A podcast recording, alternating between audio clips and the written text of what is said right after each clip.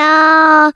一个相信你的人。欢迎收听《电玩电脑是这样》迪恩。本集节目依然没有人夜配，不过没有关系，这非常像极我们平常录音开场的节奏。那现在的时间是二零二三年九月九号的上午四点零二分，诶，又是这个很奇妙的时间来录音，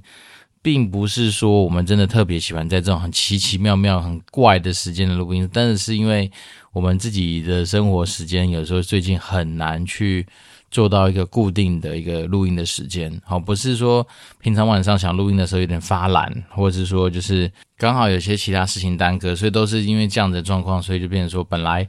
最期望的录音时间可能是晚上的六点到七点中间，好，但是最近可能都会因为一些呃旁务，所谓旁务就是通常来说都是陪小孩子吃饭啊，或是说真的就是去做一些啊。你不能说采购啦，哈但是有时候就是会帮自己在生活中增添一些东西，所以你就会花的比较多的时间去做一些嗯本来会想要完成的事情，但是就会有一些耽搁。然后再来是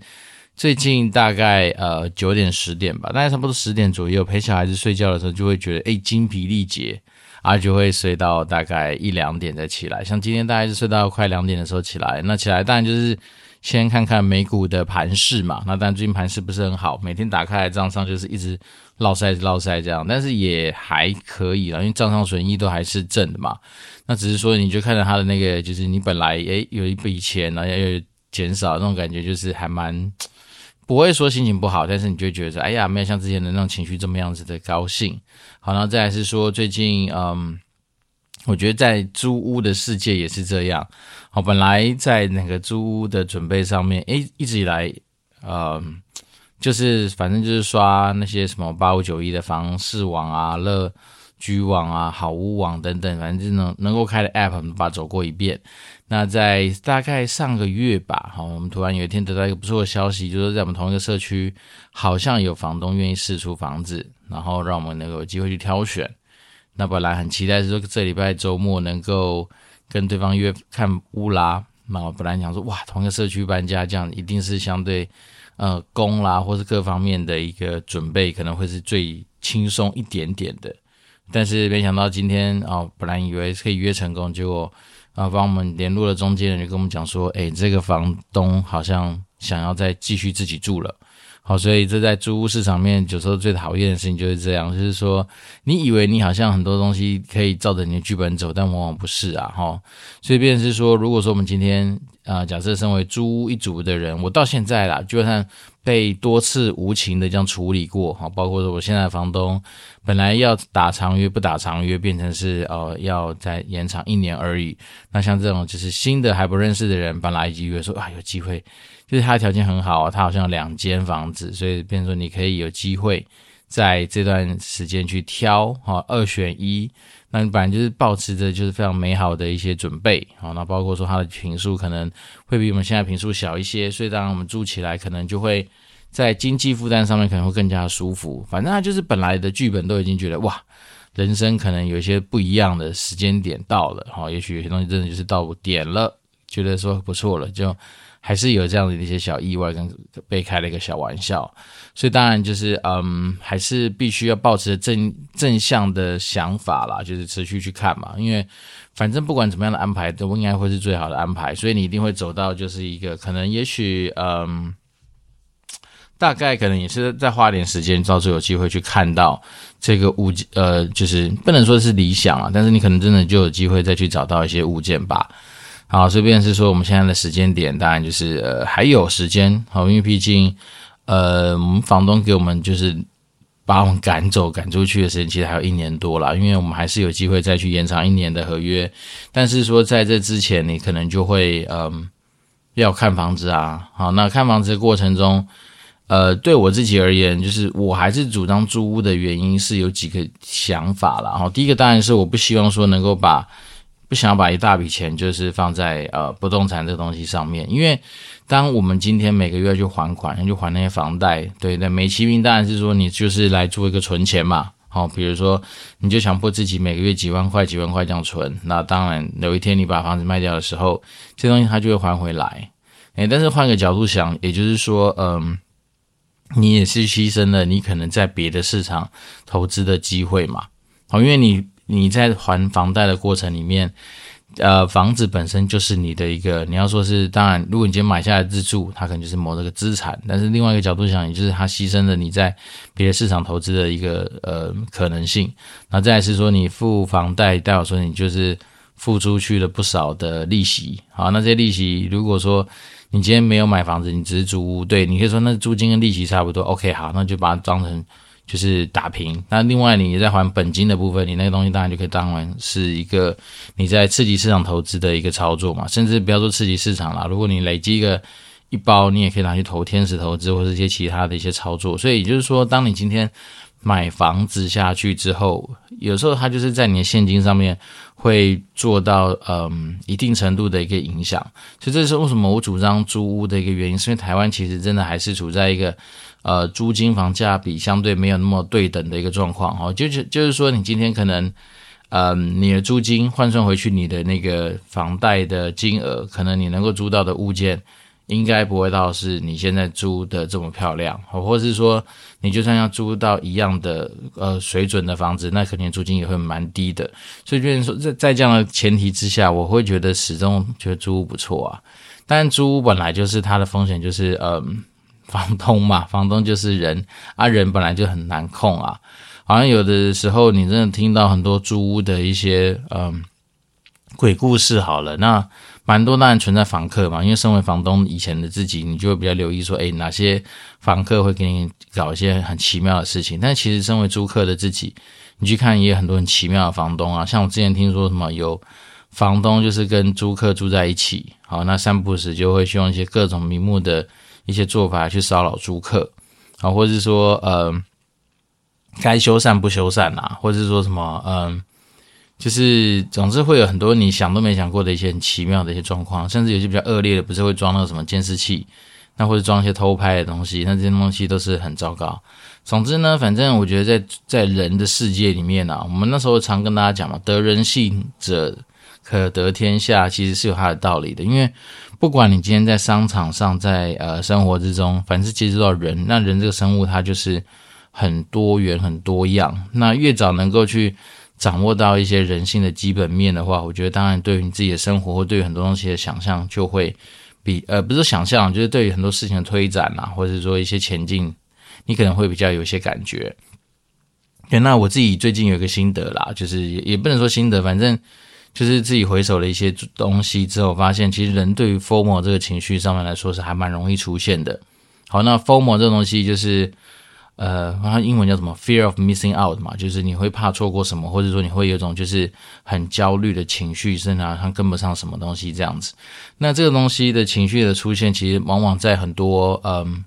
时刻会发生。好，我们最简单的举例就是，比如说你去看那个直播带货。好，往往他们就会利用这种啊，好像你错过这一档就会来不及接，就以后可能就没有这样优惠啊，或者说你看到很多人都那么加一加一，他也就是创造出一种就是疯魔的情绪。那疯魔情绪其实很常出现在你的生活之中。好，那大到你可能有时候在做一些就是呃消费决策的时候，那小到有时候可能只是一个对于某些资讯上面的一个追逐。那这种案例其实随便举都很多。那我就是以我自己。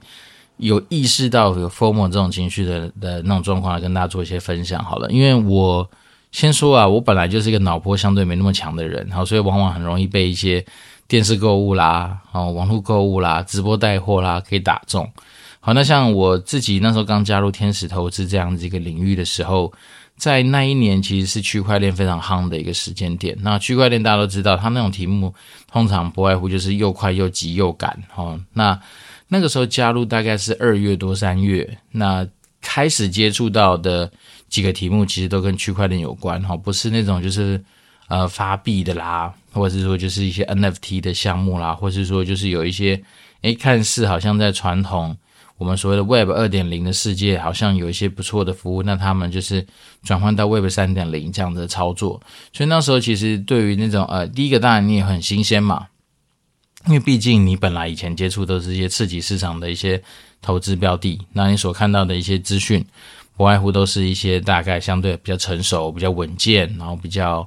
诶，就是比较多资料可以去判读的。然后甚至是以前你在次级市场，你看到的那些不管是新闻啊、财报啦、基本面的分析等等等，你很难有机会直接跟创办人去做一些接触。所以，当你今天在天使投资的领域的时候，有些创办人就在你面前跟你讲他的梦想，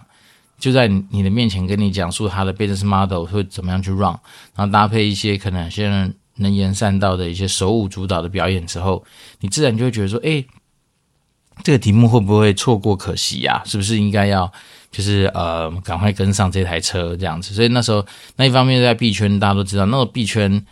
币圈比较容易有那种 hype 的情绪，就是一一下突然你的情绪很高涨，然后当然就是这可能是这个呃环境的趋怎么样天生的天性吧，也不能说趋势啊，反正它就是一个那种天生的天性。所以当时候我就有觉得说，哇，刚加入这个环境的时候，好像每个都想投，好像每个都有机会。好，但时过境迁之后，你就会去回想起来说，要原来那时候自己真的是很容易被那种所谓的。“formal” 的感觉给就是影响，当然那时候并不是说每个案子每个投资人都很有兴趣，单纯是我自己觉得，所以好像在这种地方看到这么多的一些题目，好像不跟上，有点觉得好像脚步变慢。好，所以那时候就是用这样的心情，然后来去就是呃检讨自己啦。那当然慢慢你就会发现说，其实看的案子多了，好，然后跟很多。呃，很有经验，然后非常厉害的一些前辈请益之后，你就会知道说，原来大家看很多东西的角度都不见得会这么急，然后甚至他们可能都会心中有一把尺，去把你认为的投资的一个策略给拉出来。那我觉得也是算蛮庆幸自己那时候有一些。案子确实你会表达兴趣啊，可是跟着跟着，那就会有一些提醒你说，诶，这些东西其实没有想象中那么好，这些东西它其实是怎么样，它背后的本质是什么？哈，也许有些东西我们看到表面好像觉得不错，可是你把它去跟一些传统金融的东西，或者跟传统世界的东西去做一些比较，你就发现它本质其实是一样的，只是说今天帮你裹了一个看起来好像。啊、很厉害的糖衣，好，让你就会产生这样很想去投资的这样的一个心情。所以那时候就是回收起来，就发现说，好，我们真的还是要比较冷静的看待一些状况。好，那当然我自己在天使投资的呃领域啦，就是说慢慢的就是自己也想到自己的一个呃，你不能说是一个标准，反正就是个一个算是自己的策略好了。因为我就觉得说。既然有机会参与到这么早期的投资，既然有机会参与到这么高风险的一个投资，那肯定我们要去想象它的未来也要够大嘛。好，因为如果说今天是小打小闹，好，或是说那种就是呃小而美的那种东西，那其实你在次级市场，依照你以前所接触到的资讯的一些管道，好，或是你能够去操作的一些呃投资工具，应该都做得到。那既然来到天使，毕竟你扮演的是天使嘛，那天使本来就很容易受伤，本来就很容易吃亏嘛，所以当然你就希望说，好，那我们来这边设定的题目可能就要够大哦。所谓够大，就是说你至少在你想象的世界里面，可能它至少都是一个，也许有机会创造个几十倍以上的一个回报的地方嘛。好，因为你说在次级市场，你想要找到一个所谓的几十倍的回报的东西，当然一也不是没有啊，只是说这种机会相对。来说，当你今天扮演天使投资人的时候，你可能就不见得会，呃，有这么多的机会接触到嘛。所以，当天使投资人你接触到时候，可见都是要设定可能十倍啊、百倍啊，类似这样子的一个呃想象力吧。哦，因为我觉得在天使投资的领域里面，当时我自己设定了几个想法，就是说，第一个当然就是我觉得它的暴击性要够高。好像我们刚刚说的，可能也许至少要个十倍吧，就算没十倍，也要个五倍吧，就是类似这种概念，就是它才有它去值得等待跟值得去，比如说花时间去经营的一个项目嘛。好，因为有时候你在天使投资的过程里面，不是只有单纯的扮演投资方嘛，有时候你可能要去当个化妆师啊，帮这个团队，不管是呃相对成熟的、相对不成熟的团队去做一些啊粉饰，呃，你不能说粉饰啊，反正就帮他们化妆嘛，比如说。可能在他们募资的一些简报的一个制作上面，哈，或者是在募资的一些手法上面跟管道上面，可能都会是很多呃已经投资下去的投资人可以去提供的资源嘛。好，那这是第一个了。但我就希望说，诶，既然投了天使，你就要把它当成是一个会有呃高暴击机会的一个地方。那当然，天使它的本身的特性就是这样，它不可能说。呃，胜率跟刺激市场一样高，哦，要不然它就不是天使。因为天使本身伴随着非常多的风险，等于说你是是跟很多新创公司的呃命运绑在一起。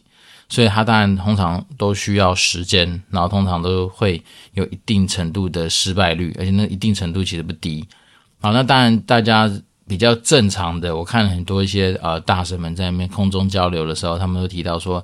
大部分对于天使的看待应该是说，呃胜率不高哦，但是他的出场暴击要够强，所以当你今天有一个或两个的那个成功的呃出场的案例的时候。基本上你可能一支就打掉百分之九十九的一个营收了，哦，也就是说，呃，获利啦，也就是说，你今天可能百分之九十九都落赛没关系，但只要那一只起飞，它就能够带着其他人，就是你完全能够 cover 其他也许呃比较失败的一些投资，所以大概天使的一个呃它的 portfolio 组成就是会比较偏向于是说越多越好。啊，因为本身越多，代表说你就是到处踩点嘛，到处买机会嘛。那只要里面押中可能一两只，其实就有机会。所以他们再回到更早更早之前，有一位在天使投资界也是非常有名的大佬，他曾经讲过说，他在你越投越多的过程里面，你就会发现，其实你往往你不会因为你投错什么而难过。好，但是你会因为错过了独角兽，或错过了什么题目，或错过了什么项目，而感到非常的痛心跟惋惜。所以你越是把很多东西给联动起来，你就发现好像有它的道理在。就是说，因为你这个地方本来处在的就是一个胜率相对不高，那我们就要算期望值喽。那期望值，也就是说，在胜率不高的情况之下，你的期望值当然够高嘛，所以这样它才能够去。啊、跟现在的所谓次级市场，也许是胜率相对有好，但是期望值相对比较没有的这样的一个状况去做一个平衡。那我觉得这就是天使投资圈比较呃稍微对我来讲，我觉得迷人的地方啊，因为呃不能说我们是一个非常呃不想象或是务实的人，而是说我们本来就会期待说。诶，在人生之中就要有一些想象力跟想象的空间嘛。这边是说，当然天投了天使，我就觉得好处就是，诶，他已经强迫你去接受了某一个梦想蓝图。好，那再来是说，呃，因为方面我们也不是全职投资人，所以你不可能常常有时间一直去盯着，不想像是。啊，盯着盘势走势啦，看一些所谓技术分析的东西啦，等等等。老实说，我并没有到这么投入，哈，因为毕竟我们还有正职嘛。那正职之余，我们还要有一些休闲娱乐嘛。所以对我来讲，我觉得投资最好的事情是，它也是生活的一部分，哈，但是它不应该占有生活绝大的部分。所以对我来讲，呃，我我必须承认说，有很多项目，我其实大概就是想象一个未来之后，就把它放在那边，然后让时间去酝酿它。那每个人本来都会有适合自己的一些策略嘛，那但对我自己而言，我觉得有些东西，对，本来就是设定好它是短进短出的，那当然就是严守纪纪律嘛，好，比如说该停损的停损，该怎么样的该怎么样这样。那大部分的时间，我还是就是把很多东西就慢慢的放嘛，啊，不管是什么定期定额、定期定股的这样扣款或干嘛呢，就是把这些项目放着。那天使投资某方面来说，它也是符合我这样子的一个心性的一个做法。因为天使投资很多时候你，你反正你钱打下去，你大概就是设定了三五年以后才有可能机会看到成果吧。所以也就是说，强迫自己说，哎，你就减少你那个什么摩擦成本嘛，就是不会在股票市场里面或在刺激市场里面一直疯狂进出。那这样当然有个好处就是说，嗯，对啊，也许也就是某种阿 Q 精神的一个展现，就是说，反正你也不敢期待说，你今天下去马上就要用到这些钱。那么，方案说这些东西，你把它当成打水漂，也就这样子。好，所以这当呃，你要说，因为这样的阿 Q 精神，所以当我那时候呃受到那个什么 IMB 那个什么垃圾平台的一个诈骗的时候，那你也会知道说，好，反正它就是占有你整个资产的一部分嘛。那吃了龟苓膏，那就吃吧。对，因为怎么讲？我觉得好像不不可能在投资路上，就人在江湖走，不可不挨刀嘛。所以你一定还是会有一定的受伤嘛。那但是这些东西，你当然就只能说好啊，反正依然既然受伤了，一定有所得嘛。就是说未来这种东西就是不要碰。那二来就是说你会更知道说好，反正透过这些东西，你会知道，诶，其实，在投资的路上没那么简单。那你就会更想去强化自己对于很多投资机会啦，或是说更多的一些投资的一些呃，怎么讲资源上面的运用吧。那当然，最终的目标当然都是希望说让大家。而不是大家让我自己能够有机会朝向类财富自由，就是说我今天不要为了主动收入而去工作的这个目的。好，那当然你说这些东西跟呃最近为什么我一直主张租屋，是因为我觉得我始终可能不会在汐止这个地方久留啦。然后当然你说以我们现在的工作状况，如果这种稳定的发展下去，其实当然机会会有啊。只是我个人是对于汐止这个居住环境始终没有到呃非常的，你不能说不习惯啊，只是说你会觉得说如果有机会可以离开这边的话，当然更好哈。因为汐止真真的是蛮潮湿的。那潮湿的情况之下，本来你对于自己的身体健康，或是对于很多的物品的一些使用上面，就会有一些不习惯嘛。因为毕竟我们是老桃园人哈，我们在桃园居住了二十几年，大概三十年有没有？反正在在桃园那个环境住久了，你到汐止来，你本来就会觉得汐止这地方一定不太习惯嘛。就像我们以前桃园哪会有发霉的状况，就是你很难遇到说。像我那时候来戏子住没多久，我有一双皮鞋吧，好像就是放在阳台。那时候不知道是因为是稍微把它擦干净还是干嘛，放在阳台。那有一阵子就是比较常下雨，就有一天我发现，哎，我那皮鞋怎么变白的？我就是说一一擦才才发现，哇操！上面真正的一层那个，因为发霉产生的那种像是霉菌还这样的东西，这个东西在桃园是不会发生的。当然你说桃园家里会不会发霉？有啦，还是会有些。当然有些东西你没有特别留意，然后它的湿度比较高，它还是会发霉。可是，在汐止不是啊，动不动就是这边长黑点，动不动就是那个东西。然后尤其是之前有那个呃皮鞋的经验之后，你就会觉得说，哇操，这边真的很多东西超乎你的想象。